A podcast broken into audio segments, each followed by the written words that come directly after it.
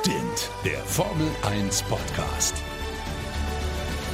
Mit Sebastian Fenske und Florian Wolzke. Ja, moin, meine Lieben, und herzlich willkommen zu Stint, dem schnellsten Formel 1 Podcast Deutschlands. Heute mal an einem rennfreien Wochenende, beziehungsweise rennfreien Sonntag. Und wir nutzen die Zeit, um nach 5 von 21 Rennen mal so ein kleines Zwischenfazit zu ziehen. Wie sieht es denn so aus nach dem ersten Viertel oder den ersten, was sind es dann, 23, 22,5 Prozent?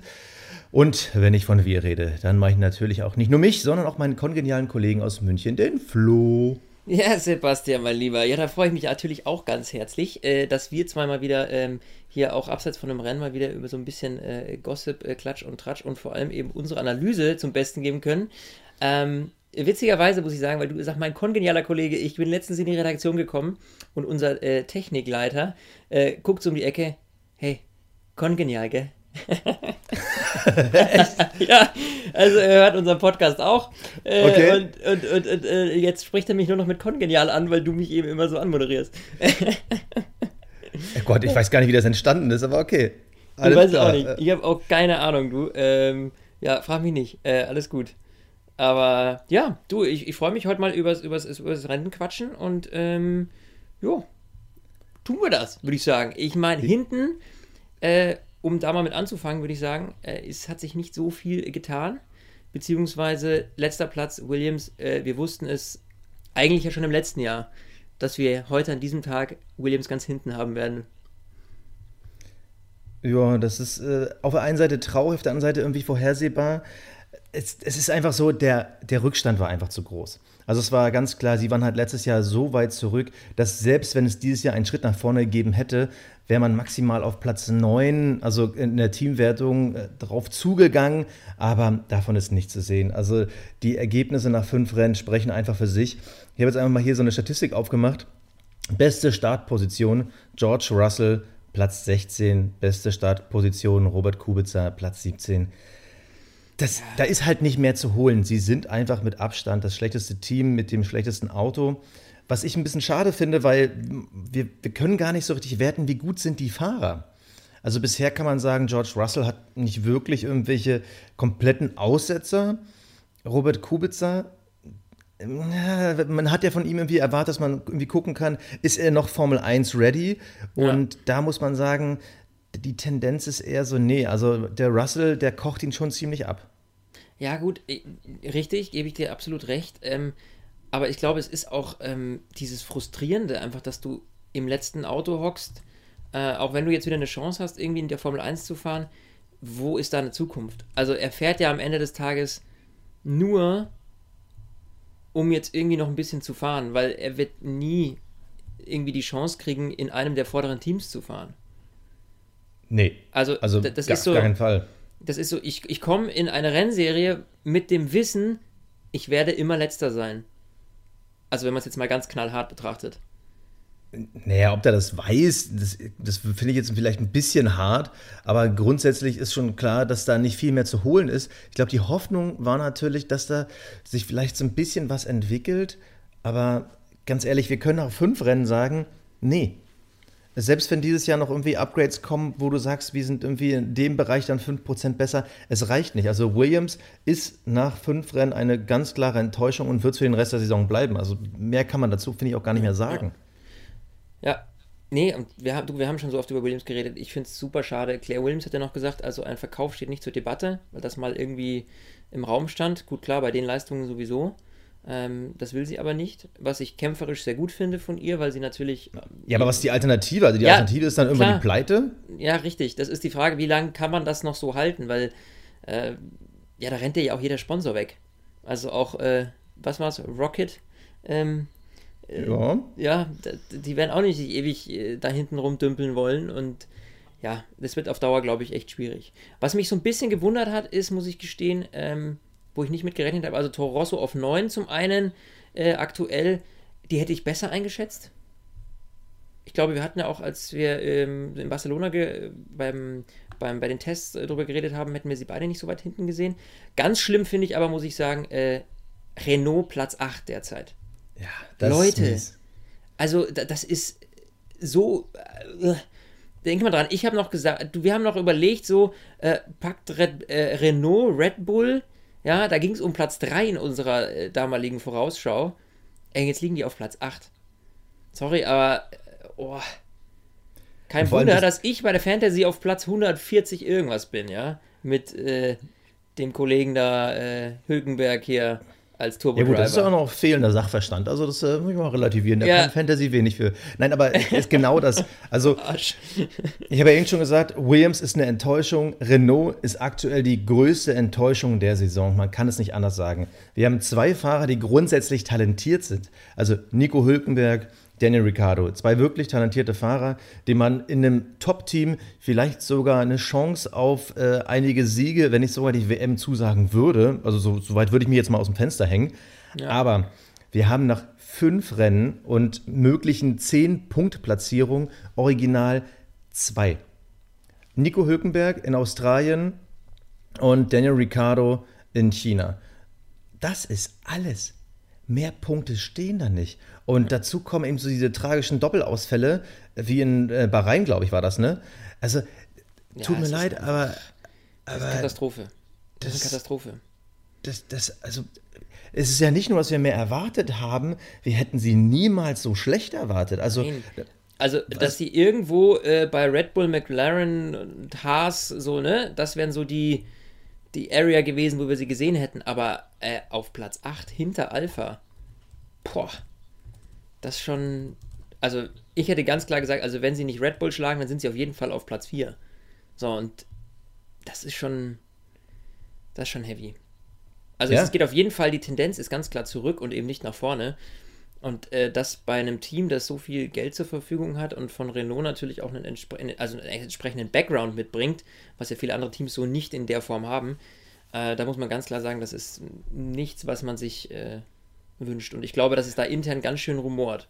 Ja, aber also, die Frage ist ja, wo liegt das, wo ist das Problem? Ja, da haben wir also, ja letzte Folge schon drüber gesprochen, mal kurz. Ähm, da, da, waren wir ja beide der Meinung, dass es äh, vor allem auch die, die, die Aerodynamik ist, die einfach nicht passt. Ja, also man muss es fast schon so weit sagen, das Auto ist Schrott.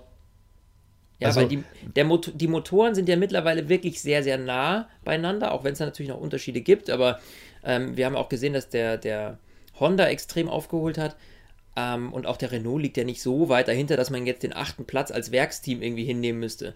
Das heißt, naja, das hat andere also, Gründe. Du hast zwei also, super Was heißt, Fahrer. Honda hat aufgeholt? Honda hat Renault aus meiner Sicht ganz klar ja, überholt. Ja, ja, nur der, ja, gebe ich dir auch recht.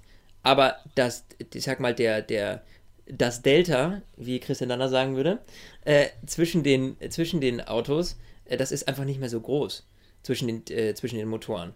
So, und wenn du als Renault-Werksteam mit zwei Superfahrern, ordentlich Kohle und einem Motor, der nicht so schlecht ist, dass er auf dem Platz, achten Platz landen würde, ähm, dann ist das schon übel. Vor allem, wenn wir dann zu McLaren gucken, ne? Also ja. Da tuckert der Renault nämlich deutlich stabiler. Äh, in der Gesamtwertung aktuell 22 Punkte. Also fast das Doppelte nach fünf Rennen. Also das ist eine ganz bittere Bilanz. Und es sind natürlich wirklich viele, viele technische Probleme, die die haben, klar. Also man muss auch sagen, Hülkenberg und Ricardo zeigen sich nicht unbedingt in Topform. Also das ist vielleicht auch ein bisschen dann Frust oder Resignation. Ähm, ich meine natürlich der große Aussetzer Ricardo und Baku. Also so rückwärts ausparken, huiuiui. Aber wenn wir uns einfach mal wirklich wieder die nackten Zahlen angucken, du weißt, ich liebe nackte Zahlen und das sind ja, die nackten Zahlen, äh, die Qualifying-Statistiken. Und Zahlen ist es super bei So, dir. die Qualifying-Statistiken. Hülkenberg schon dreimal im Q1 ausgeschieden. Also da, klar, da waren, das waren alles irgendwelche technische Probleme, aber dreimal im Q1 ausgeschieden nach fünf Rennen, das ist sowas von unter dem Anspruch. Q2, da wo man sie ja normalerweise sieht, da hat es Ricardo immerhin dreimal reingeschafft. Q3, wo sie eigentlich hingehören, Ricardo zweimal im Q3, Hülkenberg ein einziges Mal. Das heißt, auch die, die, die Probleme sind wirklich überall. Das heißt, du hast schon so viele Probleme überhaupt in eine vernünftige Ausgangssituation zu kommen. Das heißt, irgendwie von Platz 7 bis 9 zu starten dass du mhm. einfach dann auch im mhm. Rennen keine Chance hast, da hinterherzukommen. Und da hast du dann wieder das Problem mit dem Renault-Motor, mit dieser Aerodynamik. Das Auto zerrockt die Reifen, es hat einfach nicht die Leistung zum Überholen. Es ist also ganz ehrlich, klar, ein Toro Rosso steht noch dahinter, aber wenn ich jetzt mal mich auch da wieder weit aus dem Fenster lehnen würde, würde ich sagen, nach dem Williams ist der Renault aktuell das schrottigste Auto, was da rumfährt. Und ja. ich, ich finde, da kann man gesagt, jetzt Gegenteil aber, sagen. Aber äh, man kann tatsächlich im Moment äh, siehst du einfach auch keinen Weg der Besserung. Ja, wenn wir uns das angucken, äh, wir hatten die letzten beiden Rennen keine Punkte. So. Ja? Und davor halt eben sechs in China. Also wo, wo. Ja, aber auch die auch nur ein Fahrer geholt hat. Und ja, wenn du jetzt eben. mal guckst, Toro Rosso dazwischen, ne? Platz 9. Das Team, ja, wir reden von Danik Quiert, Alexander Albon. So, zwei Jungs, die man schwierig einschätzen kann. Quiert irgendwie das ewige Talent mit einem großen Dickkopf, Albon äh, ein junger, stabiler Fahrer. Und die sind insgesamt vier von fünf Rennen in die Punkte gefahren. Natürlich ging es dann immer nur um Platz 9, Platz 10, aber die sind halt konstant und die sind halt da. Und wenn vorne irgendwo einer ausfällt, dann sind die da, was zu holen. Eigentlich der Job, den Renault sich eigentlich hätte auf die Fahne schreiben müssen. Und da sage ich wirklich, äh, ich gehe momentan davon aus, dass Toro Rosso, so wie sie aufgestellt sind, eigentlich sogar vor Renault liegen müsste. Da waren halt eben zwei Ausreißer bei, bei Renault, müssen wir fast sagen. Ja. Ähm, und ich, also meine Vision ist eigentlich, dass Toro Rosso momentan eher den besseren Lauf hat und eigentlich Gefahr läuft, Renault den Rang abzulaufen. Und das wäre dann theoretisch wirklich Platz 9 in der Gesamtwertung. Das wäre für Renault eine Vollkatastrophe, wo ich sogar glatt glauben würde, dass das in Frankreich zum Umdenken führen könnte, dass man sagt so, ey, sorry, aber warum pumpen wir da so viel Geld in ein Werksteam? Wir können ja auch weiter Motorenlieferant bleiben. Dann lass uns das Ding einstellen, das kostet nur Geld. Also die Saison, so wie sie jetzt läuft, die hinterlässt ein ganz großes Fragezeichen äh, rund um die Zukunft von Renault. Und da erhoffe ich mir mehr. Und das Schlimme ist, wir haben ja noch vor der Saison gesagt, dieses Jahr ist für Hülkenberg das Podium drin. Nee, ja, würde ich komplett nicht. verwerfen. Aber wie witzig du sagst, die, was dieses Jahr so alles hinterlässt, vor allem hinter, was dieses Jahr besonders auszeichnet, finde ich, ist diese Unberechenbarkeit.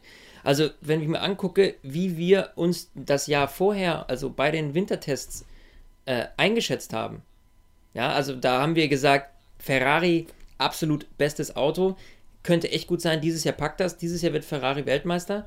Ähm, Renault und äh, Red Bull kämpfen miteinander, haben wir uns überlegt, ja. Oder war so unser, unser Orakel. Wir haben voll total daneben orakelt.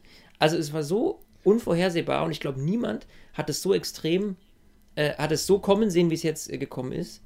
was ja super ist für den Sport. Ja, ja das, das wollte ich eben damit sagen. Was ja echt super ist für den Sport, dass wir eben mal nicht vorhersehen konnten, äh, so und so wird, sondern ganz im Gegenteil, äh, wir wurden von Mercedes äh, plötzlich positiv überrascht, ja, wobei wir da schon geahnt haben, hey, die haben da ganz schön noch was im Petto, ähm, weil die bei den Tests wohl nicht ganz das gezeigt haben, äh, was sie hätten zeigen können, beziehungsweise an Schrauben drehen konnten, die sehr schnell zu äh, sehr viel Speed geführt haben. Ähm, und Ferrari hat es einfach so ein bisschen überdreht. Also, das sind alles so, so Punkte, die, die uns wahnsinnig äh, überrascht haben. Ähm, ich würde mal sagen, wir bleiben mal so ein bisschen in der Reihenfolge. Ähm, Alpha Haas Racing Point, so als die nächsten ähm, ja, drei. Ja.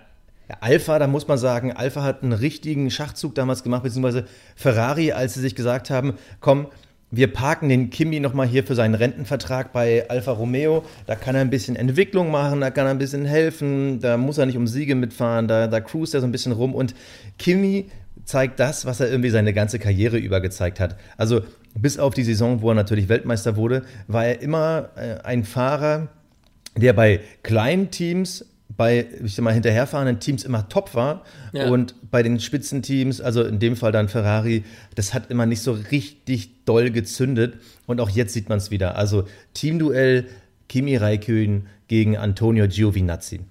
Wir haben aktuell 13 Punkte auf der Uhr von Alfa Romeo und die hat komplett Kimi eingefahren. Mhm. Das ist, ist, ist schon mal ein Zeichen davon.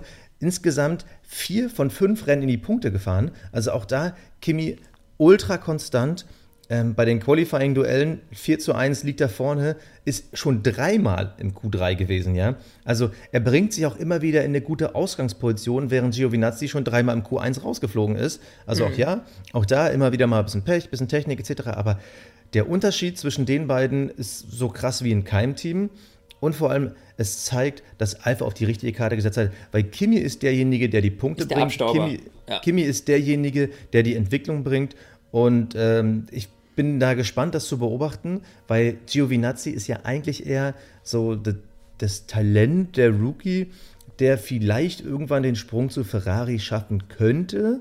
Mit seinen 25 Jahren hat er auch noch ein bisschen Zeit, aber wenn er sich von einem 39-Jährigen so abkochen lässt, hat der dann gleichzeitig auch wieder das Pech an der Hacken, mhm. wenn sie dann sagen, du Junge, du verlierst gegen einen, der 14 Jahre älter ist, der hier selber in einem Interview sagt, er fährt Formel 1 nur noch als Hobby. Ähm, ja. Also, ich sag mal, für, für das Team Alpha ist es super, dass Kimi da ist. Für Giovinazzi ist es quasi die Höchststrafe. Ich finde diese grundsätzlich diese Duelle eigentlich zwischen alt gegen jung. Also, ich meine, gut, Ende 30 alt ist immer so ein Fragezeichen dahinter, aber natürlich für die Formel 1, ja. Na, für einen Sportler. Ist das natürlich ja, für einen Sportler ist das auf jeden Fall äh, äh, doch betagt, ja, um es mal charmant auszudrücken. Aber gerade diese Duelle finde ich immer wahnsinnig spannend. Weil oftmals äh, sieht man das eben nicht so. Wenn du zwei Rookies nebeneinander setzt, dann ist der eine, ja, best, vielleicht ein bisschen besser als der andere. Aber ich finde, das zeigt immer ganz deutlich so, äh, dass die alten Hasen oft echt wahnsinnig viel leisten können. Und äh, ja, einfach dieser Erfahrungsschatz und diese, ja, das ist so in Fleisch und Blut übergegangen, dass die Jungen da echt oft einfach keine Chance haben. Und äh, das sind so, so Duelle, die, die finde ich, find ich super. Also die machen mir immer besonders viel Spaß. Trotzdem äh, interessant, wir haben ja nach den Tests mit Alpha, mit ihrer speziellen Nase, äh, man hat ja irgendwie dann erwartet, wow, dieses verrückte Konzept, die können ja. da die Formel 1 richtig verändern. Nee. Das wiederum ist dann nicht gekommen. Nee, nee, finde ich, da, da hatten wir auch lange drüber gesprochen am Anfang, ne? Weil es ja zwei extrem unterschiedliche Konzepte gab. Einmal dieses Mercedes-Benz-Konzept, äh, die eher so Mercedes-Benz? Mehr, mehr, hä? Mercedes-Benz, so, so, heißen die nicht. Ja, sorry, ich habe gerade, weil ich hier, ich habe ja hier den Bildschirm offen äh, auf dem ich unsere Teamwertung habe. Und äh, da steht Mercedes-Benz. I'm sorry. Ja, äh, auf jeden Fall äh, die, das Mercedes-Konzept, dass eben die Luft ähm, äh, außen vorbeigeführt wird. Ne? Also es geht von innen nach außen hoch. Und umgekehrt beim Alfa Romeo, der nach innen so steil hochgeht. Ähm, und ich finde, dass der Unterschied zwischen diesen beiden Konzepten einfach gar nicht so extrem raussticht, wie wir es eigentlich erwartet hätten am Anfang. Ja, auch viele Ex mm. ja, doch, also ich finde, auch viele Experten haben gesagt, das wird sich dann irgendwie angleichen und eines Konzept wird sich extrem durchsetzen. Also, dass jetzt so der richtige Sprung damit gelungen ist, sehe ich jetzt nicht. Naja, also es wurde ja vor der Saison bei den Tests darüber diskutiert, dass dieses Outwash, was halt Ferrari und Alpha verfolgen, das könnte ein ganz abgefahrenes Konzept sein. Aber ich finde eigentlich schon, dass sich herausgestellt hat, dass es eben nicht mehr so ist. Also man sieht ja sogar, dass sowohl Ferrari als auch Alpha diesbezüglich ein bisschen zurückgebaut haben. Also ich finde schon, dass sich da das Konzept nicht ganz äh, ja, durchgesetzt, durchgesetzt hat. hat. ja, ja. Also natürlich die Frage ist natürlich äh, ein Konzept, das so in der Form in diesen Extremen natürlich noch nie so erprobt ist. Also es gibt eine, es, klar, es ist jetzt nichts Neues, dass man die Luft auch außen rumleitet, aber so in diesem radikalen Konzept wurde es halt noch nie genutzt, wie es vor allem bei Alpha ist. Da ist natürlich die Frage, ob die Zeit, die Erfahrung da Veränderungen mitbringt, aber eigentlich kann man Stand jetzt schon sagen, das Konzept ist nicht aufgegangen. Also so radikal. Also du siehst ja bei Alpha im Endeffekt, äh, Kimi holt da die Kohlen aus dem, äh, die, die Eisen aus den Kohlen, so rum. Also der besorgt halt die Punkte. Und mm, also für mich ist das Konzept schon gescheitert.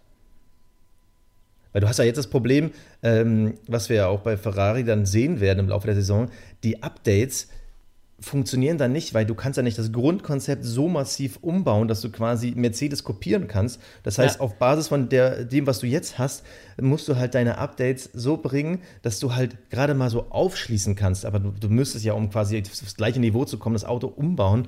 Und da ist natürlich dieses Risiko, was man vor der Saison gegangen ist, es kehrt sich dann natürlich um, weil du dann das Problem hast, dich nicht so schnell wieder weiterentwickeln zu können. Naja, und es ist ja eben äh, das Gesamtkonzept, darauf kommt es ja auch an. Du kannst ja nicht einfach, das war das, was wir am Anfang schon gesagt haben, du kannst ja nicht einfach sagen, okay, oh, ich baue die Nase komplett um, weil dann stimmt hinten und alles hinten und vorne nicht mehr. Also es muss jetzt zusammenpassen. So. Und ähm, ja, das ist einfach, glaube ich, äh, wenn du einmal da in den, ins, ins, in, in, auf die falsche Karte gesetzt hast, dann wird sich das die komplette Saison über durchziehen. Weil du wirst nicht dieses komplette Gesamtkonzept eben innerhalb einer Saison umändern können. So. Aber gut, Alpha, ich finde ja. Alpha trotzdem, ich finde es irgendwie, ich, ich finde, das ist ein sexy Auto, ich finde, die machen Spaß und ja. ganz ehrlich, ich will irgendwie einen Kimi Raikön in der Formel 1 auch nicht missen. Deshalb, ich bin froh, dass er fährt und ich finde es super, dass er gut fährt. Also für seine Möglichkeiten, finde ich, holt ja. das Maximum raus.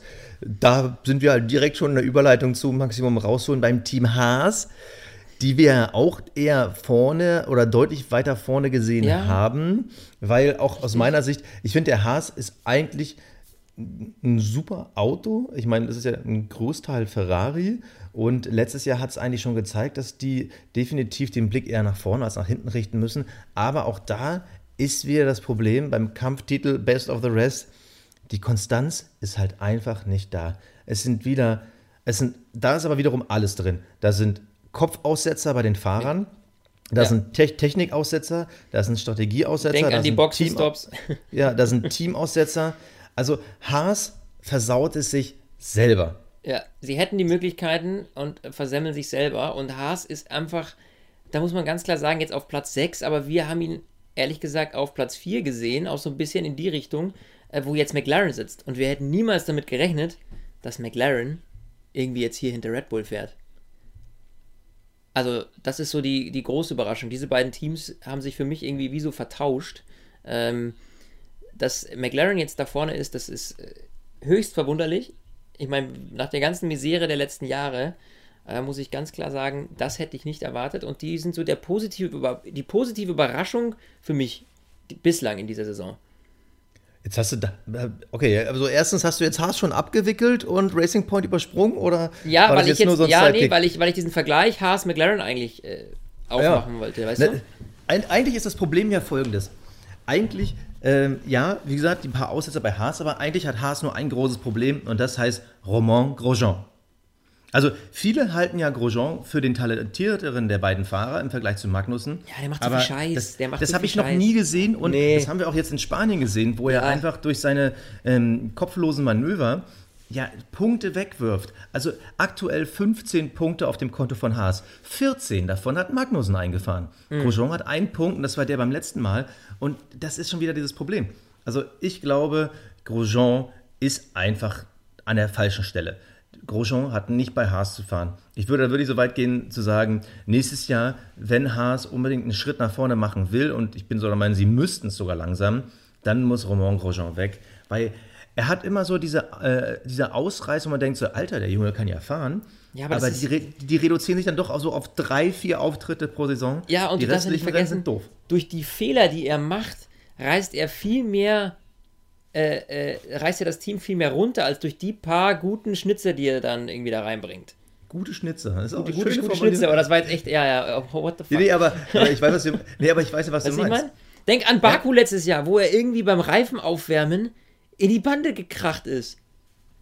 Ja, das, so, das, das halt sind so, so Aktionen, die, also das ist so ein Klassiker wieder, ja. Und wir haben im letzten Rennen, äh, da war er ja auch unser, unser, ähm, unser äh, Körperklaus, hätte ich beinahe gesagt. Cockpit. Und, unser Cockpit-Klaus, genau, weil er da irgendwie dreimal den Notausgang genutzt hat.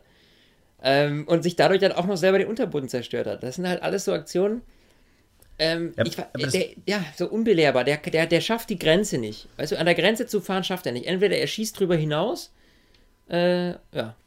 Ja, oder, oder er bremst zu früh vorher ab. Richtig. Also, auch da wieder gern die nackten Zahlen. Bestes Qualifying-Ergebnis, Platz 6, genauso wie Magnussen. Super. Also das zeigt ja, dass der Haas eigentlich technisch gesehen wahrscheinlich wirklich Best of the Rest sein könnte. Durchschnittliche Qualifying-Platzierung 9,4.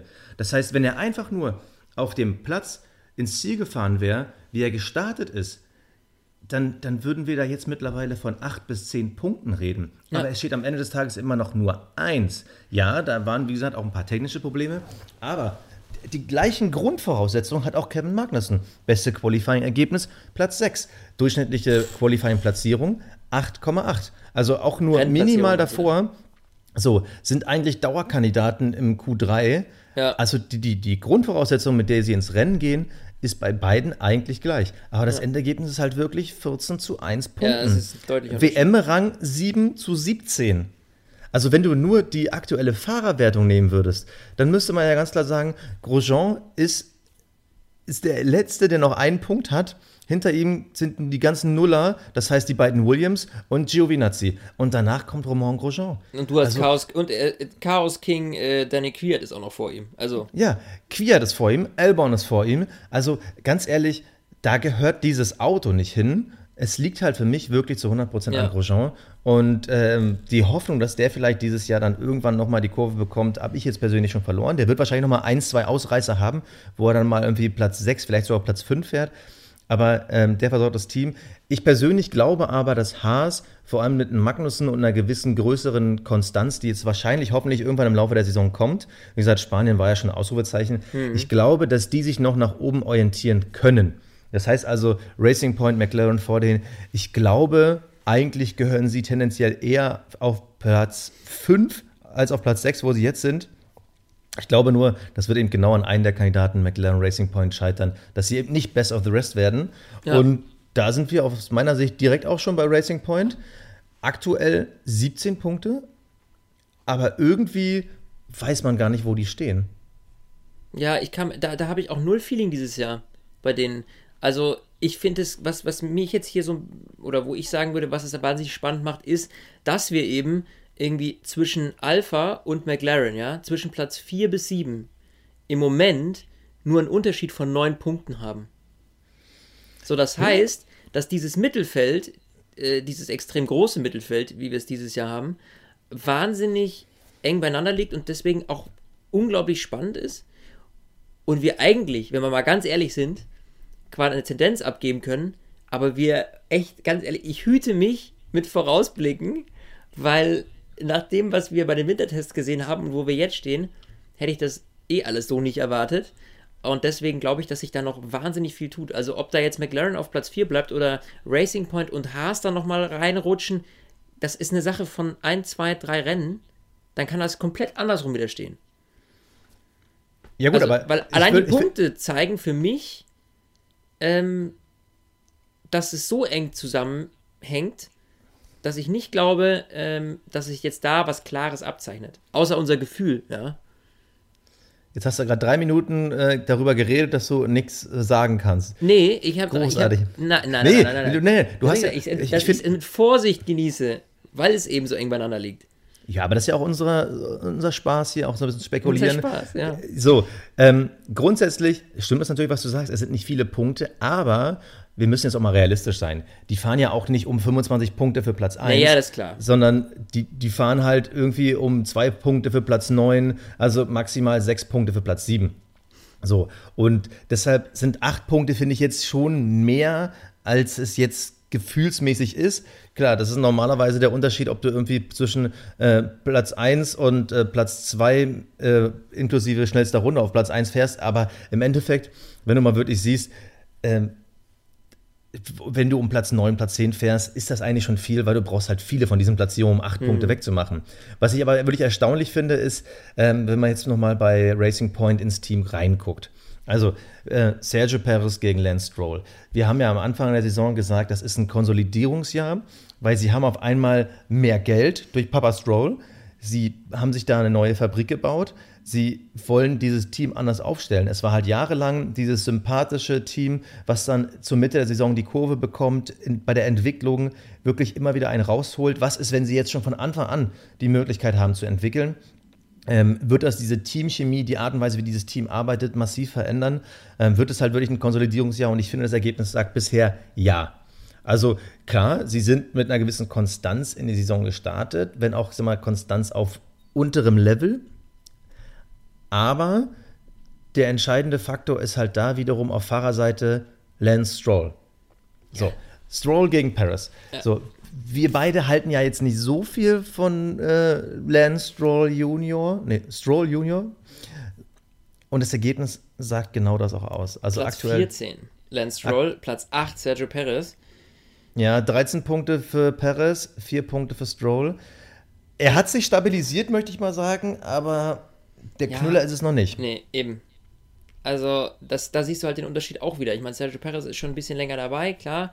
Aber wir hatten uns immer schwer getan, Lance Stroll in den vergangenen Jahren, ähm, sage ich mal, richt, wirklich einzuschätzen. Also wir haben zwar, weil das Auto eben nicht mehr hergegeben hat, aber jetzt sitzt du natürlich in einem, in einem Auto, das wirklich mitten im Mittelfeld steckt, das wahnsinnig äh, viel Potenzial da auch mitbringt.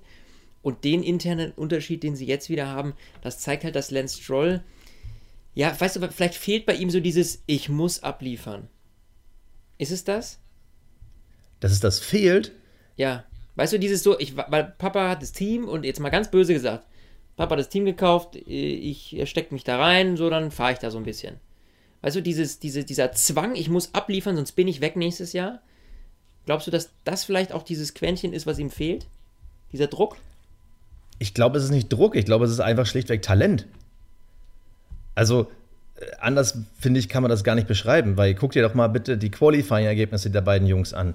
So, ich gehe gerade noch mal wirklich durch die einzelnen Sessions und guck mir noch mal an, ob ich irgendwie hier falsche Zahlen vorliegen habe. Aber nee, es ist halt wirklich so. Durchschnittliche Qualifying-Platzierung Sergio Perez 11,2. Lance Stroll 16,75.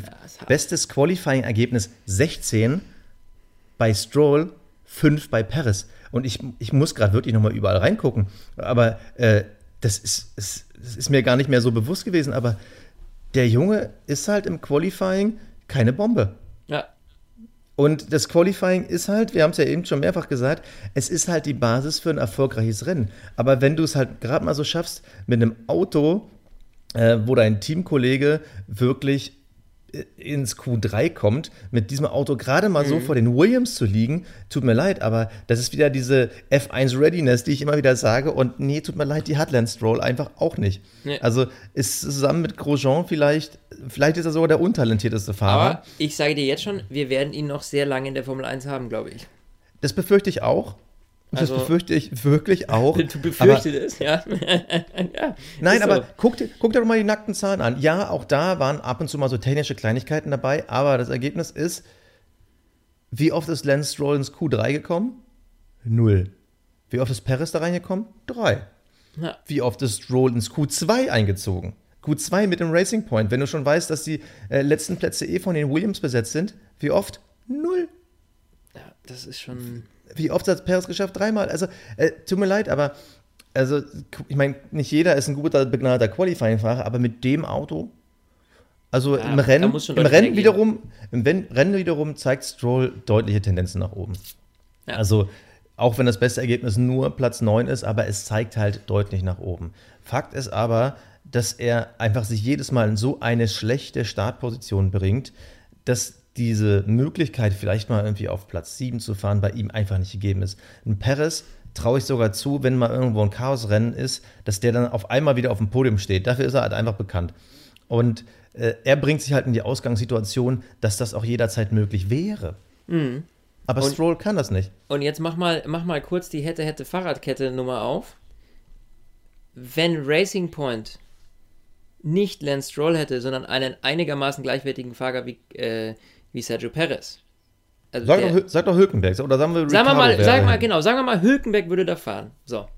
Und Sergio Perez schafft 13 Punkte und Hülkenberg schafft auch sowas um die 12. Ja? Ja. Dann wäre Racing Point jetzt deutlich auf Platz 4. Ja, dann Also dann sie könnte da, Best of the Rest sein und es hapert nicht am Auto, sondern es hapert an diesem einen Fahrer. Deshalb, wenn ich jetzt den Saisonausblick geben würde, wo vermute ich wen wie, würde ich zum Beispiel sagen, Sergio Perez aktuell Platz 8 hinter den beiden Haas. Äh, Quatsch, hinter den beiden Haas. ja, klar. Nein, äh, also äh, Platz 8 äh, hinter dem Haas, Kevin Magnussen.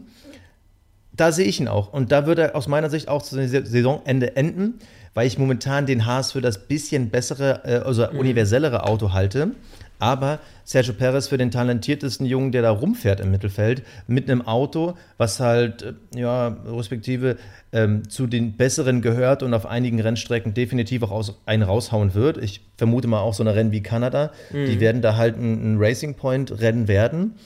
Und äh, ich glaube, er kann wirklich diesen Platz 8 behalten. Er wird an 7 Best of the Rest wirklich nicht rankommen, weil da glaube ich halt, dass dieser Haas mehr kann. Fakt ist aber, einen Lance Stroll werde ich da nie sehen. Und das ist eben das Problem für die Teamwertung. Deshalb wird für mich auch Racing Point als Team nicht Best of the Rest werden können. Das heißt, ja. Platz 5, Platz 6, je nachdem, ob die Haas dann nochmal da aufholen. Ich sehe sie eher tendenziell auf Platz 6. Und das liegt halt ganz allein an einem Fahrer. Und das finde ich schade, weil irgendwie sind diese roten Renner halt irgendwie ja doch sympathisch. Was aber ja. nicht an diesem Rosa liegt, sondern einfach nur, ich, ich, fand, ich, ich fand die immer cool, aber ja. hm. So, ja. kommen wir aber zu unserer Überraschung. Ja, Überraschung McLaren. Also, ich meine, gut, Super. jetzt haben wir das gerade so ein bisschen irgendwie relativiert. Äh, aber äh, trotz allem, äh, auch äh, wenn Racing Pointer irgendwie ja, äh, nah dran ist, beziehungsweise mit, mit einem anderen Fahrer eventuell sogar davor wäre, hätten wir niemals damit gerechnet, dass McLaren hier auf Platz 4 landet. Das ist definitiv der Platz, den wir mit Renault gesehen hätten. Und äh, gerade nach den letzten Jahren, wo es wirklich steil bergab ging, hatten wir auch so ein bisschen die Hoffnung verloren. Und äh, trotz des Motorenwechsels jetzt auch, was man sagen muss, ja, jahrelang haben sie mit dem Honda rumgetan, der nicht funktioniert hat. Jetzt funktioniert der Honda und was machen sie? Sie nehmen den Renault. Das ist schon auch äh, schwierig, aber es hat funktioniert. Und äh, 22 Punkte, das ist natürlich dann ähm, mit Abstand äh, der äh, mit, Abst mit einem Abstand von, äh, sorry, blub, jetzt bin ich hier durcheinander, mit Abstand von fünf Punkten eben auf Platz 4. Ja, also mich haben sie jedes Mal wieder überrascht. Wir haben in der letzten Folge schon nochmal kurz drüber gesprochen gehabt. Und äh, ich bin mir jetzt nicht ganz sicher, können sie das halten? Weißt du, also kannst du das durchziehen? Oder kommt da von hinten nochmal was? Auch gerade wenn die Haas vielleicht ein bisschen mehr Struktur reinbringen. Äh, da tue ich mir noch ein bisschen schwer, aber ich hätte sie niemals da gesehen, wo sie jetzt sind. Ja, ich glaube, der Angstfaktor dort ist einfach der Motor. Also McLaren ja. ist halt eine alte Formel 1-Schmiede, wo halt das Know-how auch da ist, ein aerodynamisch geiles Auto zu bauen. Das hatten wir ja sogar, es hieß ja immer in dieser letzten Saison mit Honda, von wegen, es liegt nur an dem Motor, dieses Auto ist aerodynamisch gesehen auf dem Niveau von Mercedes, Ferrari und Red Bull. Ähm, gut, was zu beweisen äh, gewesen wäre. Ähm, aktuell würde ich sogar sagen, das könnte sogar gar nicht so verkehrt sein. Und was ich vor allem bei McLaren so spannend finde, ist diese Teambesetzung. Also äh, Carlos Sainz und Lando Norris. Dass, dass die beiden so ein Feuerwerk abbrennen werden, wow. Also Lando Norris, das darf man nicht vergessen, der Junge ist 19 Jahre alt. Ich meine, Carlos Sainz Junior ist mit 24 auch noch kein Senior. Aber als 19-Jähriger äh, mit Carlos Sainz auf so einem Niveau zu fahren, das finde ich wirklich beeindruckend. Also aktuell Sainz 10 Punkte, Norris 12 Punkte. Ja. Bestes Rennergebnis Norris Platz 6, wahnsinnig gut. Qualifying-Ergebnisse bei beiden Platz 7. Das zeigt also, beide sind auf einem guten Niveau, beide sind halt in guter Form mhm. und passen zu diesem Auto. Und ganz ehrlich, ich möchte es nochmal erwähnen, ich habe dieses Jahr schon einen McLaren, einen Red Bull überholen sehen. Also ja, vor allem am, am Anfang der Rennen hat man ja immer das Gefühl, oder habe ich das Gefühl, der McLaren könnte sogar mithalten, ist natürlich immer die Dauer, die den so ein bisschen zurückwerfen. Aber ich finde, dass dieses Team so in der Besetzung wahnsinnig sympathisch ist, wahnsinnig gut fährt. Also an allen Ecken und Enden sind sie eigentlich auf dem Niveau, wo sie hinhören. Und ich glaube sogar, dass ein äh, Alonso da sogar nur ein Bremsklotz gewesen wäre, weil dieses Team musste sich quasi jetzt neu aufstellen, neu starten und quasi wieder ja, sich, ja. sich gemütlich von unten nach oben arbeiten. Und Was? mit einem Alonso im Team hast du immer ganz andere Ansprüche, damit hast du einen ganz anderen Druck, eine ganz andere Thermik. Und ich glaube, dass sie jetzt wieder für die Zukunft aufgestellt sind. Die Frage ist nur, ob auch dieser Motor der Motor für die Zukunft ist. Ja, was, was ich halt so ein bisschen erstaunlich finde, ist so, wie die Punkte aufgeteilt sind. Also, wenn man sich die beiden anschaut, sie haben jeweils nur in zwei von fünf Rennen gepunktet, dann aber richtig. Also dann haben sie richtig abgestaubt, ja. Und ähm, beim Kimi Raikkonen zum Beispiel, wenn man sich den anschaut, der hat in vier von fünf Rennen gepunktet. So. Das heißt, was heißt das jetzt? Ist das eine, eine, eine überraschen sie eben ab und zu, aber die Konstanz fehlt? Das wäre jetzt so, auf was es hindeuten würde in meinen Augen. Ähm, oder waren das Überraschungs-Glücksmomente? Weißt du, wie ich meine? Ja, ich weiß, was du meinst. Grundsätzlich würde ich sagen, es ist einfach diese Erfahrung mit, mit der Möglichkeit, sich zu entwickeln. Also schwammiger kann man eine Sache nicht sagen, aber was ich meine ist halt, ähm, klar, wir hatten jetzt zum Beispiel äh, äh, defekte Power Unit bei McLaren direkt in Australien. Ja. Sowas ist natürlich dann blöd, aber auch da, es lag dann wohl nicht ganz an McLaren, sondern dann halt doch wieder ein bisschen an Renault. Aber da wären halt Punkte drin gewesen. Also da sage ich jetzt mal wieder höhere Gewalt. Ja. Außer, außer du siehst es anders, aber für nee, mich wäre nee, das dann ja, richtig, richtig, richtig. höhere ja, Gewalt. Ja, so, dann hatten wir natürlich auch da wieder Carlos Sainz Ausfall in Bahrain. Auch da Punkte wären möglich gewesen. Ist dann halt auch wieder, ich sag mal, in Anführungsstrichen dumm gelaufen. Also ist diese, die, die Möglichkeiten, die sie dann hätten, irgendwo äh, dauerhaft zu punkten, lag dann halt doch immer wieder am technischen Versagen und da war es dann auch dann irgendwie immer wieder der Renault-Motor. Ja, ja. Das Team selber ähm, ja, wie, hätte diese Konstanz. musst du eigentlich haben? Erst klopfst du dich, wie ich es vorhin schon gesagt habe, ewig mit diesem Honda-Motor rum, ja? Also wirklich, das war ein, eine, eine Kombination von zwei Unternehmen, die einfach nicht funktioniert hat. So, und dann läuft dieser Honda-Motor das erste Mal so richtig gut. Ähm, Red Bull ist da wahnsinnig erfolgreich mit. Und dann schnappst du den Renault, äh, der halt einfach der schlechteste Motor ist. So, das ist einfach. Das dann noch rauszuholen, was sie jetzt rausholen, muss ich sagen, Hut ab. Ja, die Frage ist, woran hat es denn dir all die Jahre gelegen? War es vielleicht die Unfähigkeit von McLaren zusammen mit Honda zu entwickeln? War Honda damals einfach zu schlecht und hat einfach Zeit gebraucht, auf Niveau zu kommen? Ja, würde ich sagen. Ich glaube, es ist halt beidseitig. Also natürlich versteht man auch, dass ein Alonso jahrelang da gemeckert hat, aber eben diese ja, Wie oft ist der abgeraucht? Komm, wie oft ja, haben wir, nee, wie oft haben wir einen McLaren mit dampfendem, qualmendem Heck gesehen? Ganz am Anfang ja, aber es wurde ja auch da sukzessive weniger. Aber äh, ich, ich glaube, es war einfach so eine Ehe, die hat einfach nicht passen wollen. Ja. Weil auf beiden Seiten, ja, auf beiden Seiten die Know-how-Möglichkeiten halt äh, ja, ja. zu weit dann äh, vom eigentlichen, von der eigentlichen Schnittstelle weglagen. Mhm. Aber im Endeffekt kann man trotzdem sagen, dass McLaren als Verlierer da rausgegangen ist. Sie hatten mhm. nicht nur mehrere Saisons, die sie quasi weggeworfen haben, wo sie halt als äh, die rauchenden Colts im Hinterfeld aufgefallen sind, sondern äh, Du hast ja halt jetzt das Problem, dass du halt mit dem schwächsten Motor im Feld neu aufbauen musst. Deshalb sage ich ja, ich finde grundsätzlich das Team, so wie es jetzt aufgestellt ist, fahrerseitig, ähm, aerodynamisch, super. Mhm. Nur die Frage ist halt, wird das für die Zukunft reichen? Also wir haben ja dieses Gefühl, dass Renault halt seit fünf, sechs Jahren ähm, einfach dieser, dieser Rückstand einfach zu massiv ist und dass der nie wirklich reduziert wurde. Also der blieb irgendwie gefühlt konstant und ich befürchte deshalb werden wir McLaren auch auf Jahre hinweg da noch sehen. Ich glaube trotzdem, dass sie für den Rest der Saison diese Platz 4, den sie jetzt haben, dass der sehr realistisch ist. Die Haas haben halt den besseren Motor, ja. aber McLaren hat die besseren Fahrer. Und deshalb wird dieses Duell um den Titel Best of the Rest sehr, sehr spannend, weil ich würde im Zweifel bei den Mittelfeldteams immer auf die Kombination bessere Fahrer setzen. Hm. Weil dann musst du halt auch wirklich mal den Kopf anhaben und ja. auch mal Punkte abstauben. Haas würde, tendenziell werden die wahrscheinlich mehr Platz 6, Platz 7 Platzierung haben, aber wenn du halt bei McLaren halt immer mit zwei Autos in die Punkte kommst, also wie gesagt, ja, ja, ich, ich, ich, sehe McLaren für den Rest der Saison tendenziell eher vor Haas, glaube aber, dass es spannend sein könnte. Ja, also ich glaube nicht nur, sondern ich bin mir ziemlich sicher, dass es wahnsinnig spannend werden wird. Ähm, wenn wir uns jetzt nochmal die Top 3 angucken, ja, Red Bull Racing. Oh, da bin ich jetzt gespannt, wie du von das könnte spannend werden auf die Top 3 kommst. Yeah. Jetzt, jetzt, jetzt, jetzt krieg mal die Kurve. Ja, verdammt, jetzt habe ich mich aber selber, jetzt habe ich mir richtig, äh, wie ich früher mal gesagt habe, rhetorisch gefangen. verdammt. Ja, ähm, ja, schwierige Nummer. Also auch da lagen wir komplett falsch, weil wir Ferrari deutlich vorne gesehen haben. Ähm, ja, aber wir haben Mercedes nie, nie abgewählt. Also nie abgewählt, nie nein, aber diese brachiale Dominanz, sorry, die habe die hab ich beim besten Willen nicht gesehen. Ferrari 121 Punkte, Mercedes im Moment 217. Das ist schon krass. So, ähm, lass uns aber erstmal kurz, ähm, Red Bull war für mich also das war absehbar, war für mich immer noch klar die, die, die, die, Nummer 3 im Feld. Auch mit 87 Punkten zu 121 zu Ferrari, da ist eben noch eine Distanz da. Und ich, auch wenn der Red Bull sehr stabil fährt und Max Verstappen ja auch jetzt auf dem Podium mit dem dritten Platz und sowas, da sehe ich trotzdem nicht, dass da jetzt noch ein Weg an Ferrari vorbeiführt. Außer die versauen so richtig. Ja.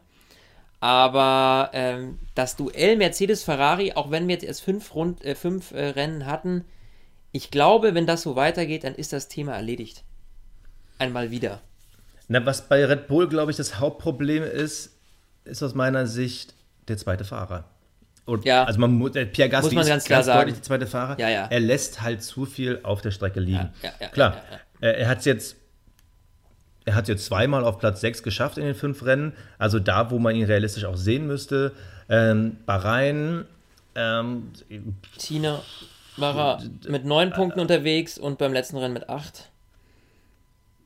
Ja, gut, äh, die neun Punkte ist eine schnellste Runde, ne? Also, ja. ähm, das, das Problem ist halt einfach, da stehen halt zwei Nuller. Wenn du parallel zu Max Verstappen guckst, der fährt entweder auf Platz 3 oder Platz 4 ins Ziel. Pierre mhm. Gasly fährt auf äh, Platz 6 zweimal, einmal auf Platz 8 und zweimal mit einer Null ins Ziel.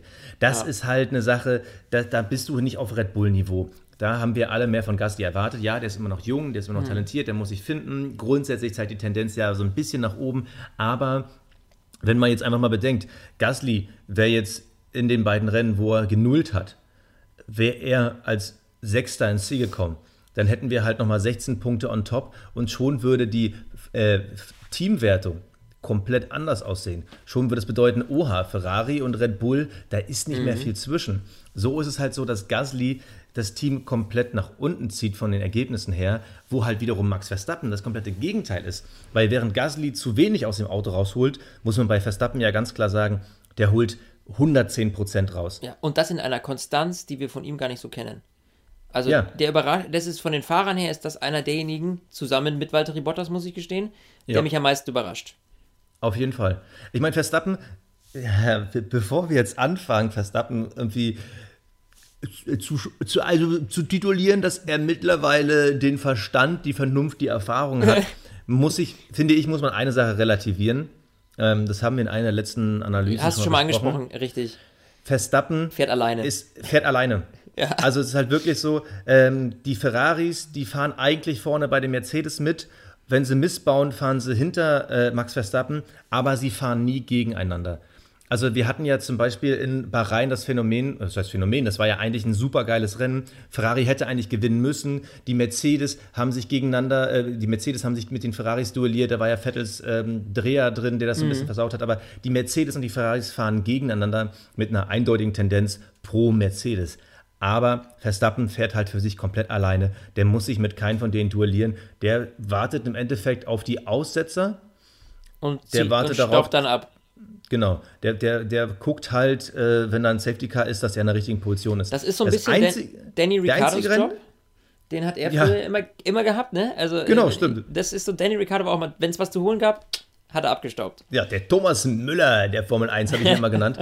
Einzige Ausnahme, und das muss man jetzt würde ich sagen, Spanien, das letzte Rennen, da ist Max Verstappen wirklich aus eigener Kraft mit eigenen Fähigkeiten auf Platz 3 gefahren. Also das war wirklich, klar, die, die, ich sag mal, so die, diese Reifenspekulation, die man mhm. da bei Ferrari mit Leclerc versucht hat. Man weiß nicht, ob das aufgegangen wäre oder nicht ohne Safety Car. Aber er war da, eigentlich das komplette Wochenende wirklich auf Ferrari-Niveau. Ja. Und das, finde ich, ist die, die spannendste Tendenz, die wir irgendwie für den Rest der Saison haben. Nämlich die, auch die Frage, ist Max Verstappen mit einem Red Bull besser als die Ferraris? Pierre Gasly, das könnte ich dir sofort beantworten, nein. So, aber Max Verstappen, könnte der wirklich auf Platz 3 ins Ziel fahren und quasi als One-Man-Show die beiden Ferraris hinter sich lassen? Das ist wirklich die spannendste Frage. Also, ja, aber das ist, äh, ich sag mal so, die Tendenz, dass wir das dieses Jahr noch sehen werden, so eine Situation, die steht auf jeden Fall ganz gut. Ja, das, das einzige Problem ist halt, dass die Ferraris halt im Durchschnitt vor ihm starten. Das ist halt das große Problem. Also im Qualifying, ja. da reicht der Honda-Motor einfach nicht. Im Rennen ist natürlich dieser Mix aus, das Auto verbraucht nicht wirklich viel Reifen. Das Auto ist sehr konstant. Also wirklich von den Rundenzeiten her ist mhm. Max Verstappen ja wirklich der konstanteste überhaupt. Ja. Da, hat, da hat Ferrari natürlich äh, größere Probleme. Aber äh, kann der Ferrari dauerhaft eine Gefahr werden? Beziehungsweise können die Entwicklungsschritte, die Red Bull als Team noch in der Lage ist, Ferrari Paroli bieten? Da sind wir wieder bei dem Problem, was wir vorhin meinen mit der Aerodynamik. Kann Ferrari überhaupt gut entwickeln? Die ersten Updates kamen ja in Spanien, das war kein gutes Zeichen. Äh, oder ich sage es mal ganz anders ich fordere dich jetzt auf, klare Haltung zu beweisen. Glaubst du, dass Max Verstappen zum Ende der Saison immer noch vor beiden Ferraris stehen kann? Ja. Aus eigener Kraft. Ja, boah. Junge. Los, los, komm, du musst jetzt mal einen raushauen. Jetzt muss ich einen raushauen, ne? Du, du stellst mit dem Rücken in die Wand. Ähm, ich glaub's nicht. Beide Ferraris oder nur einen? Kann er einen hinter sich lassen? Ja, das könnte er vielleicht noch schaffen, aber ich glaube nicht beide. Wobei das kommt ein bisschen drauf an, wie sich jetzt dadurch, dass die Ferraris so eng beieinander liegen und dieses Gekäbbel mit Leclerc und, und, und, und, und Vettel ähm, auch so ein bisschen so ein bisschen das Ganze ins Negative rückt. Ähm, also ich glaube auf jeden Fall nicht, dass er jetzt hier vor beiden stehen bleibt. Also Platz 3 wird er nicht halten können. Da bin ich mir sehr sicher. Und du, das siehst du ja auch, schau mal, wir haben bei Max Verstappen derzeit 66 Punkte, bei Vettel 64, bei Charles Leclerc 57. So, das ist nichts da vorne an Punkten. Das, ist, kann, das switcht jedes Rennen hin und her. Also, ja, ja, aber trotzdem ist ja. Die Tendenz ist ja, ist, ja, ist, ja, ist ja nicht klar, verstehst du? Ähm, und ich glaube nicht, dass er am Ende des Jahres auf Platz 3 stehen wird. Das glaube ich nicht. Also ich persönlich glaube es auch nicht. Kann ich mir nicht vorstellen. Weil du darfst ja nicht vergessen, es stehen ja auch noch zwei Ferrari, die im Team arbeiten da. Gegen einen, weil Pierre Gasly ja, äh, brauchst du ja, nicht. Also das ist jetzt aber schon gewagt. Also Ferrari als Team ja. zu bezeichnen, das ist ja mal. also nee. mal angenommen, Ferrari hat strategisch tatsächlich noch ein bisschen Leuchtmittel in der Birne, ja? Dann wird es Max Verstappen auf jeden Fall nicht schaffen, weil dann hast du immer zwei, die gegen den einen sind. Und ja, da, aber da, der eine, der eine ist halt verdammt gut. Also, ja, der, ja, der rutscht da jetzt so rein, aber ich glaube nicht, dass es auf Dauer so halten wird. Kann ich mir nicht vorstellen. Das wäre schon. Nee, nee, glaube ich nicht. Weil im Moment konzentriert sich Ferrari auch voll und ganz auf Mercedes. Ich glaube, dass Red Bull, das, die rutschen ja, halt das, so durch. Das, das so. halte ich zum Beispiel für den nächsten Fehler. Also dann, dann okay. Also ja, klar bin, kann das ein Fehler sein, ist absolut bin, richtig. Aber ich glaube nicht, dass sie das ewig machen werden, weil sie werden natürlich irgendwann sagen, okay, Moment mal, äh, hier geht es ja auch um die WM-Wertung äh, Platz äh, 3 und 4 und eben nicht nur 5 und 6. So, also deswegen ähm, glaube ich nicht, dass sie ihn da ewig so, so easy mit davon kommen lassen, den Verstappen. Ja, wie gesagt, da bin ich gespannt, vor allem wenn da Updates kommen. Ich, ja. ich gehe davon aus, dass er mindestens einen Ferrari hinter sich lässt. Ja, ja. Welcher es wird, keine Ahnung, tendenziell ist schwierig. Ich glaube aber, dass es auch nicht unmöglich ist für Max Verstappen, ähm, beide Ferraris hinter sich zu halten, weil dafür habe ich irgendwie keine Ahnung, das Gefühl, eigentlich sagt die Theorie, das kann nicht sein, dass Max Verstappen vor den Ferraris steht. Aber irgendwie irgendwas stimmt in diesem Team. Ja, aber das, und wenn, damit würde ich jetzt direkt auch mal das Ferrari-Kapitel aufmachen. Ja, ich würde, genau, was aber lass uns, stimmt ich, in diesem, diesem Team nicht? Weil das Problem ist ja, wir reden hier irgendwie von, ah, die Formel 1, die ist langweilig, auch fünf Doppelsiege, Mercedes, Borgan. Ja, aber, aber das liegt nicht, liegt es an Mercedes oder liegt nein, es liegt, nicht, an, liegt, an, Ferrari. an Ferrari? Ich bin auch total sauer auf Ferrari, deshalb werde ich auch gerade ein bisschen lauter, weil, äh, tut mir leid, aber Bahrain hätte ein Doppelsieg sein müssen in China äh, die Teamorder falsch gelegt, in Spanien ja. die Teamorder falsch gelegt, in Australien, ja, pf, ja, gut, ob da jetzt die Teamorder, da, da hätten sie sich ja nur mit den Punkten ein bisschen getauscht, das wären zwei mehr für Leclerc, zwei weniger für Vettel, hätte jetzt nichts geändert, aber, aber ähm, Bahrain da bin ich immer noch sauer, dass die das äh, mhm. verkackt haben. Also ja, war ein technischer Defekt. Leclerc hatte im Endeffekt Glück, dass das Safety Car ihm dann den dritten Platz gerettet hat. Sonst hätte Max Verstappen ja noch mehr Punkte geholt. Aber ähm, ich bin nicht nur enttäuscht von Ferrari, ich bin total sauer, weil die versauen die Spannung in der Formel 1 Weltmeisterschaft. Ja. Und das finde ich wirklich zum Kotzen. Ja, dieses, unabhängig jetzt mal von diesem ganzen Strategiechaos, was sie da haben, ich glaube, das sitzt tiefer. Teamintern herrscht einfach ein, ein, ein, ein Chaos, ähm, dass das jetzt so weit kommt, wie es jetzt ist. Also ich glaube nicht, dass du das jetzt an einer einzelnen Person oder so festmachen kannst, sondern ich glaube, das ist einfach ein generell, dieses Gesamtkonstrukt bei Ferrari, da ist irgendwie der Wurm drin. Du hast Mercedes bei einer Ruhe, die da ausgestrahlt wird. Ähm, das läuft alles relativ smooth. Ich meine, klar, wenn du natürlich vorne bist, dann läuft es rund. Aber selbst wenn sie unter Druck stehen, gerade ganz am Anfang von der Saison, wo man ja noch nicht genau wusste, ne, wo man den Ferrari als sehr, sehr stark empfunden hat, selbst da war Mercedes relativ ruhig. Und bei Ferrari wirkt es immer so hektisch frustriert. Ja, ich glaube, frustriert ist das richtige Wort, dass man, glaube ich, mittlerweile wirklich frustriert ist und sich dadurch auch viele Fehler einschleichen. Und dann kommen noch diese Strategieprobleme dazu, die wir jetzt während der Rennen gesehen haben. Ja, ja, ja. Teilweise komplett ja. Ich finde, man kann es schon äh, an einer Person fertig, äh, festmachen und ich würde diese Person gerne mal benennen und du wirst jetzt sagen, was? Michael Manley. So, wer ist Michael Manley? Er ist der äh, CEO von Fiat Chrysler Automobiles. So, sprich der, der oberste Big Boss. Das ist ja, ja. quasi der, der äh, Nachfolger von Sergio Macchione. So, und da, da, da, sind quasi in den Personalwechseln, nachdem Macchione letztes Jahr gestorben ist, der war ja damals auch noch ein Befürworter von Arriva Bene, der wiederum hat es nicht auf die Kette bekommen, ist dann raus und äh, die, der wiederum musste ja schon die, die, die Scherben von Di Montesemolo irgendwann mal aufsammeln und dann ist im Endeffekt jetzt Binotto. Also das Problem sind diese ganzen Personalkarussells, mm, muss man sozusagen. Mm.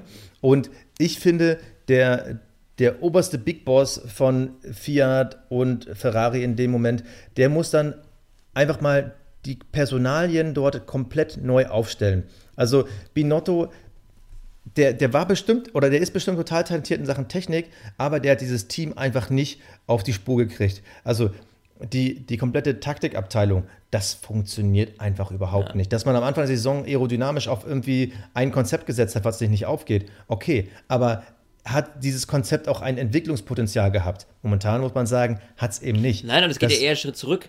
Also genau. Und wir sehen da, ja nicht, dass es nach vorne geht. So, da muss einfach, da würde ich jetzt als Fiat-Boss auf den Tisch hauen und sagen, okay, vielleicht müssen wir diesen kompletten Gedanken Ferrari neu aufsetzen. Dass wir jetzt wirklich sagen, ähm, vielleicht darf dann auch keiner mehr mit, im Fußball heißt es immer so schön Stallgeruch, ja, hier, mir ist an mir, Bayern München, ah, Stallgeruch, ah, muss mal ein mhm. Spieler hier gewesen sein, so, ne. Ja. So, den gleichen Gedanken hat der Ferrari auch immer wieder, indem da halt äh, die Italiener, die irgendwo im Werk mal waren oder äh, selber gefahren sind oder so, die alle dieses italienische Etwas haben. Nee, die bräuchten da halt jetzt einfach mal so einen knallharten Toto Wolf. So einen Mix aus äh, Motorsport-Fachmann und Business plus Consultant. So, ein, so ein Typ, der halt wirklich der mal, auch Vorstandsvorsitzender äh, sein könnte. Mit dem Besen durchkehrt. Ja, ich glaube, du brauchst bei Ferrari ja. mittlerweile eben keinen emotionalen Leader mehr, wofür diese Firma halt jahrelang bekannt wäre. Du brauchst, einen, äh, du brauchst einen Manager. Ja, einen Manager. Ja. ja. Du brauchst wirklich einen Manager, der da reingeht und die komplette Gewalt hat, zu sagen, das, das, das und das bauen wir um.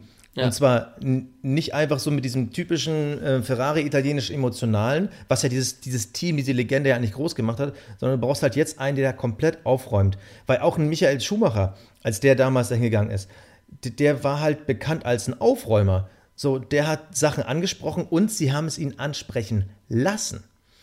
Und ich glaube, das ist halt eben das Ding. Ich weiß nicht, ob äh, Vettel genauso einer ist. Ich glaube, dass, dass Vettel halt eben nicht da diese Charaktereigenschaft hat, die damals noch einen Schumacher hat, weil Vettel ist dann immer so, ich lese halt ständig von den Interviews, wo er dann wie romantisch in die Vergangenheit guckt und ah, ich würde gerne äh, eine Kupplung haben und ich würde gerne die ganzen äh, technischen nee, Sachen nee, weg haben. Eben, so. er ist eigentlich kein. Ja, kein, aber, aber ja, er ist, er ist halt einer, der für mich eher so nach hinten guckt als nach vorne. Ja, ja gebe ich dir und, recht, jetzt wo du so sagst. Ja. So ein Schumi ist für mich halt immer so einer gewesen, der nach vorne geguckt hat. Genauso ist für mich auch ein Lewis Hamilton einer, der nach vorne guckt. Ja, aber glaubst Und, du, dass, mehr, dass Ferrari die Kurve noch kriegen kann oder schreibst du sie schon genauso ab wie ich? Also, ich glaube, die Saison wird das nicht mehr geben. Also, ich glaube, Binotto muss weg. Wie gesagt, die mhm. müssen da einmal hinsetzen ohne Stallgeruch. Ähm, ich meine, im Endeffekt wurde es ja bei Mercedes auch ein bisschen ähnlich gemacht. Also klar, Toto Wolf hatte Stallgeruch, aber da hat man halt auch so die Ross Brown-Variante, jemand, der auch ein emotionaler Leader ist, äh, ja, ersetzt ich, durch einen, diesen eben, kalkulierenden Manager-Typen Toto Wolf. Ich glaube einfach, das liegt gar, unabhängig, das liegt gar nicht so sehr an diesem Stallgeruch-Thema, sondern es liegt einfach an der Personalie an sich, an dem Individuum an sich. Also, ob der jetzt intern rauskommt oder nicht, das kommt eben darauf an, wie der damit umgeht. Und Tote Wolf ist, wie du schon gesagt hast, der ist die perfekte Mischung aus äh, Racer und Manager. Und das ist genau das, was du in so einem Team brauchst, ja. Und der hat auch immer einen kühlen Kopf, also man sieht den selten austicken oder so, ja. Und bei Ferrari, der wird immer gefuchtelt. Also. Ja, und, und bei Wolf ist auch so, äh, immer wieder wird gesagt, ah, Lewis Hamilton, der ist ja nur feiern und so. Ah, jetzt war er irgendwie auf, dem, äh, äh, auf der Met Gala und hat sich da kostümiert mit den ganzen Promis in New York. Yeah. Und dann ist er beim Coachella und Tote Wolf sagt, ey, ich habe zu Lewis gesagt, feier und sauf und fahr Motorrad, wie du willst, solange du hier die Rennen gewinnst. Ey, wenn, wenn dir das gut tut und du Rennen gewinnst, ja, mach das. Ja, tu das. Aber eben. in dem Moment, wo du es nicht mehr tust, habe ich das Sagen. So, ja. und das ist halt, so, also so, so hat man das Gefühl und das funktioniert. Und bei Ferrari hat man immer das Gefühl, dass jeder so mitreden will. Ja. Ja, gut, bei Mercedes kannst du auch nicht so viel mitreden, weil da läuft es halt auch einfach. Das ist natürlich immer die Sache. Du, du redest natürlich mal mehr über ein Team, wo es nicht so gut läuft, als über ein Team, wo es halt eben gerade super läuft. Ja, deswegen obwohl ja, ob, obwohl man eher das Gefühl hatte, vor allem Anfang der Saison, wir, wir gucken jetzt rückblickend so auf diese brutale Dominanz, aber es ist ja so, Ferrari hatte ja ihre Möglichkeiten. Ja, ja, klar. Also wir haben das so. bei den Tests gesehen. Das äh, lief, lief 1A. Ach, die Tests würde ich jetzt langsam mal ausklammern. Also mir wird auch zu viel über, oh, die waren ja in den Tests so dominant. Ach, nee, wirklich, Bahrain war doch ein Zeichen, Pole Position, Doppelsieg war drin. Ja, und sie haben es versaut. Ja, ja, so, ja, ja. da wäre mehr drin gewesen. China, auch da standen sich am Anfang irgendwie selber auf den Füßen. Da wäre schon auch ein bisschen mehr drin gewesen. So, obwohl das ja fast deren bestes Rennen war, von dem reinen Ergebnis her. Aber auch, auch Spanien jetzt schon wieder. Nee, es, ja. es, fühlt sich halt alles falsch an. Und ähm, da frage ich mich auch langsam, wir sind ja immer so sehr Vettel-kritisch. Ich glaube, dass Vettel schon das Bewusstsein hat, äh, mir läuft die Zeit davon. Und eigentlich ist das ein gutes Auto. Vettel braucht aber diesen Rückhalt vom Team. Und da dieses Team gerade so wankt, glaube ich, macht auch Ferrari in der Hinsicht Vettel schlechter. Sie haben zwar Vettel ganz klar als Nummer 1 ausgerufen, dann haben sie natürlich unterschätzt, wie stark Leclerc ist. Ja. Aber ähm, ich finde, man sollte es jetzt doch deutlicher und offensiver angehen. Also, weil, weißt du, was ich meine? Also, ähm, dieses, dieses Hickhack in Spanien, der, das, das ging einfach gar nicht. Und dann muss man auch irgendwie unkonventionelle Entscheidungen treffen. Dann muss man halt sagen, okay, Vettel, wir wissen, dein Reifen ist im Arsch, da passiert dir gar nichts mehr. Dann setzen wir jetzt auf äh, wie ja, Safety Car, dann komm früher ja, rein, oder? Weil sie eben einfach sich, die sind nicht flexibel genug, sich der Situation anzupassen. Sie haben im Kopf, wir fahren diese Strategie und dann wird das durchgezogen bis zum Ende. So, ob das dann scheiße ist oder nicht, du musst halt eben auf deinem Weg auch mal nach links und rechts gucken. So, und das kriegen sie einfach nicht auf der Kette. So, und das ist halt das, was bei Mercedes einfach wahnsinnig gut läuft. Ja? ich habe jetzt gerade deine WhatsApp gelesen. Ich soll mehr auf den Punkt kommen. Entschuldige, ja. aber bei Ferrari werde ich halt emotional. Ja, Junge, aber du hast gerade einen zehnminütigen Monolog über Ferrari geführt. Junge, Junge. Ja, ich Junge. sag doch, die regen mich auf. So, ich, ich, ich, die regen mich einfach gleich, auf. Jetzt braucht, Basti braucht ja erstmal ein Bier, um runterzufahren. Ja. Ähm, das trinken wir nächstes Mal vor, so einer Saisonanalyse, ja. Äh, worauf ich jetzt endlich kommen möchte, ist, was mich wahnsinnig überrascht, ist Valtteri Bottas. Da müssen wir jetzt noch mal ganz kurz über Mercedes reden, um das, ähm, das dieses äh, Zwischenfazit äh, abzuschließen. Ich finde, dass dieser, dass der jetzt aus welchen Gründen auch immer eine Konstanz hinlegt, ja, und auch mit 105 zu 112 Punkten wahnsinnig nah an Lewis Hamilton dran ist. Weil, wie wir ja vorhin schon hinten gesagt haben, dass die Punkte natürlich nicht so ausschlaggebend sind, weil du eben natürlich für den, für den achten Platz nicht so viel kriegst. Aber vorne, bei 1 und 2, da sind sieben Punkte nichts. Und ich hätte, ich weiß nicht, woher das nimmt. Äh, ist Luis ein bisschen, weiß ich nicht, wie siehst du das? Ist, ist Valtteri, hat der ordentlich zugenommen? Ist der konstanter geworden? Oder ist es Luis, der vielleicht nicht mehr so diese Pace fährt? Ich habe einen interessanten Artikel vorhin gelesen, wo drin stand, die Autos sind zu leicht zu fahren, deshalb schafft es auch mittlerweile einen Bottas. Das halte ich für Quatsch. das ist ähm, doch Bullshit, weil die Autos haben sich doch zum letzten Jahr, also das, das hat doch jetzt äh, ich, in der kurzen Sicht nichts zu tun. Das kannst du vielleicht in den letzten 30 Jahren Rückblick gucken, aber doch nicht jetzt innerhalb von einem Jahr. Ich glaube, bei Bottas ist es das gleiche wie auch bei einem Nico Rosberg. Da ist dann irgendwie, obwohl man immer so einen leichten Stempel hatte, vielleicht nur der Nummer 2 Fahrer zu sein, was Nico Rosberg so nicht so wirklich war und für mich auch ein Bottas hm, nicht unbedingt sein muss. Und auf einmal kam diese Power zu sagen, jetzt mache ich's. Und ich glaube, es ist einfach dieses Selbstbewusstsein von einem Valtteri Bottas, der auf ja. einmal dann den, den Bart voll trägt und sagt so, nee, dieses Jahr gehe ich auf Angriff. Und ich finde es total geil. Ja. Also stell dir mal vor, wir hätten Bottas nicht, dann würde Hamilton ja mit fünf Saisonsiegen irgendwie wegfahren. Aber er hat schon dreimal die Pole geholt. Das finde ich saugeil. Ja. Ey, ge geiler Typ. Ja. Wenn er jetzt die Starts noch besser hinkriegt, dann hat Lewis Hamilton ein richtiges Problem im Team. Vor allem, und ich sag dir eins, ganz ehrlich, mir ist dieser Kampf zwischen Vettel und, und, und also zwischen, zwischen äh, Ferrari und Mercedes, der fällt dann auch gar nicht mehr so dramatisch für mich ins Gewicht, wenn ich einen Valtteri Bottas habe, der den Hamilton ärgert. Und sie haben sich Weil toll duelliert. Das wieder also geil. Also Baku, Baku war geil, oder? Ja. Also würde ich diese Duells, äh, Duells? Duelle. Ja, ja, oh Gott. äh, nee, ich finde es toll und ganz ehrlich, ich würde es Bottas so gönnen, Formel 1 Weltmeister zu werden. Also nicht nur die beste, ja. positivste Überraschung überhaupt, sondern auch die, die dann auch Schwung reinbringt. Und irgendwie würde ich es dem so total gönnen. Ja, fände ich auch mega. Und also, die wichtigere Leistung ist nicht mal unbedingt, dass er punktemäßig am Ende des Rennens so nah an Hamilton dran ist, sondern ihn wirklich Hamilton in seiner Paradedisziplin dem Im Qualifying, Qualifying zu schlagen. Ja, ja, ja, das ist schon, äh, das ist schon krass. Das ist schon krass. Ja, also ich meine, über Mercedes, ganz wenn man es jetzt mal äh, so, so, so im Großen und Ganzen betrachtet, die Jungs schaffen es halt einfach immer wieder, das Beste aus ihrer Maschine rauszuholen. Die sind wahnsinnig konstant und sie haben zwei Fahrer, vor allem dieses Jahr haben sie zwei Fahrer, die natürlich absolute Weltspitze sind und das Beste aus diesem Wagen rausholen können. Und that's it. Kennst du eigentlich den kumulierten, also zusammenaddierten Abstand aller Qualifying-Endergebnisse? Nee. Also wie viel Bottas besser ist als Hamilton? Heraus. Die Gesamtsumme ist eine Tausendstel Sekunde. Minus 0,001, wenn man alle Zahlen zusammen addiert. Krass. So ist auf jeden Fall diese Statistikseite, die ich hier gerade auf habe. Ja. Eine Tausendstel, das ist, also Wahnsinn. Ja, also theoretisch müsste man ja sagen, es gab vielleicht noch nie so ein knappes Teamduell wie dieses Jahr.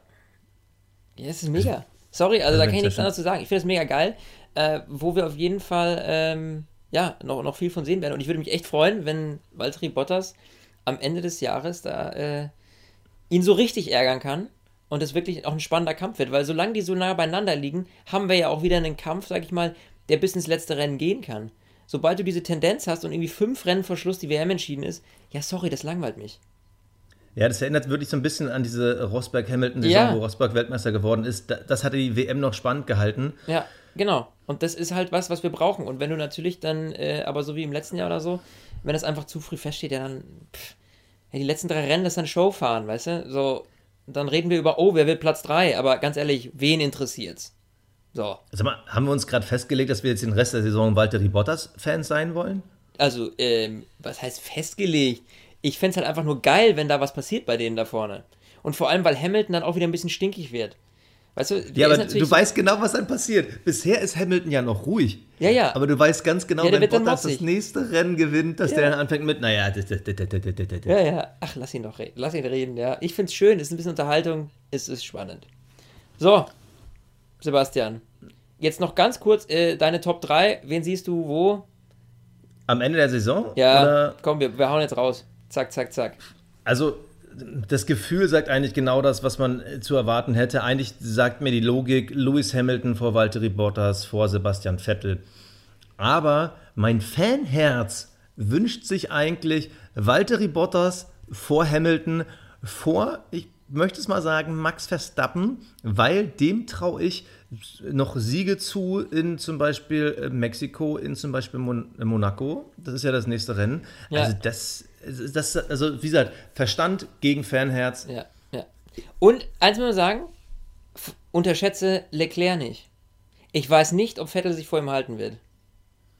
Ja, das ist sowieso, also so die das Sachen, ist, auf die man gucken muss und ja. genau das.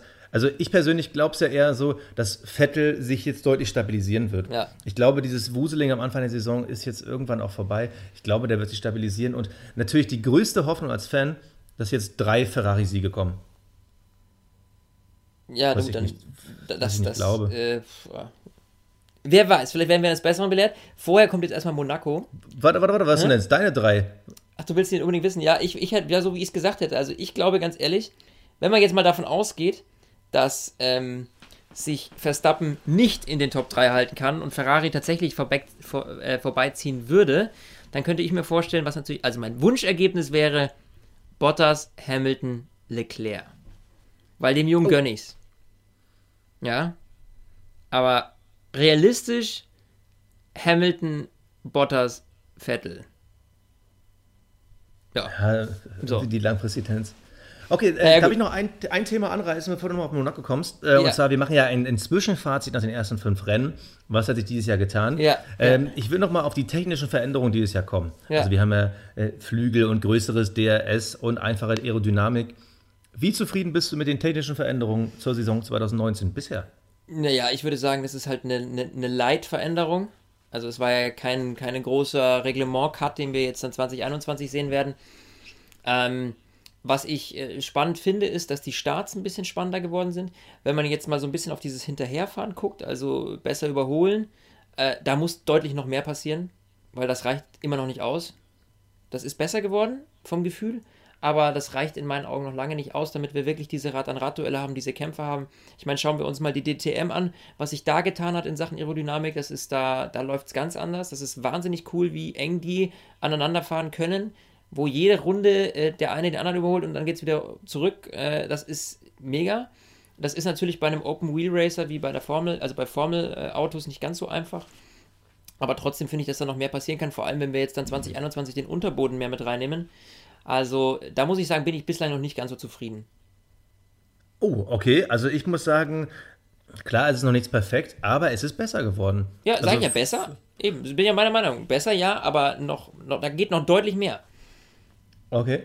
Da ich mich ein bisschen kürzer fassen soll ab jetzt, stimme ich dir einfach jetzt mal stumpf zu. Sehr schön. Das finde ich schön. Basti, den Satz, den rahme ich mir ein. Ja. Den drucke ich mir jetzt aus. Dann hänge ich mir an die Wand.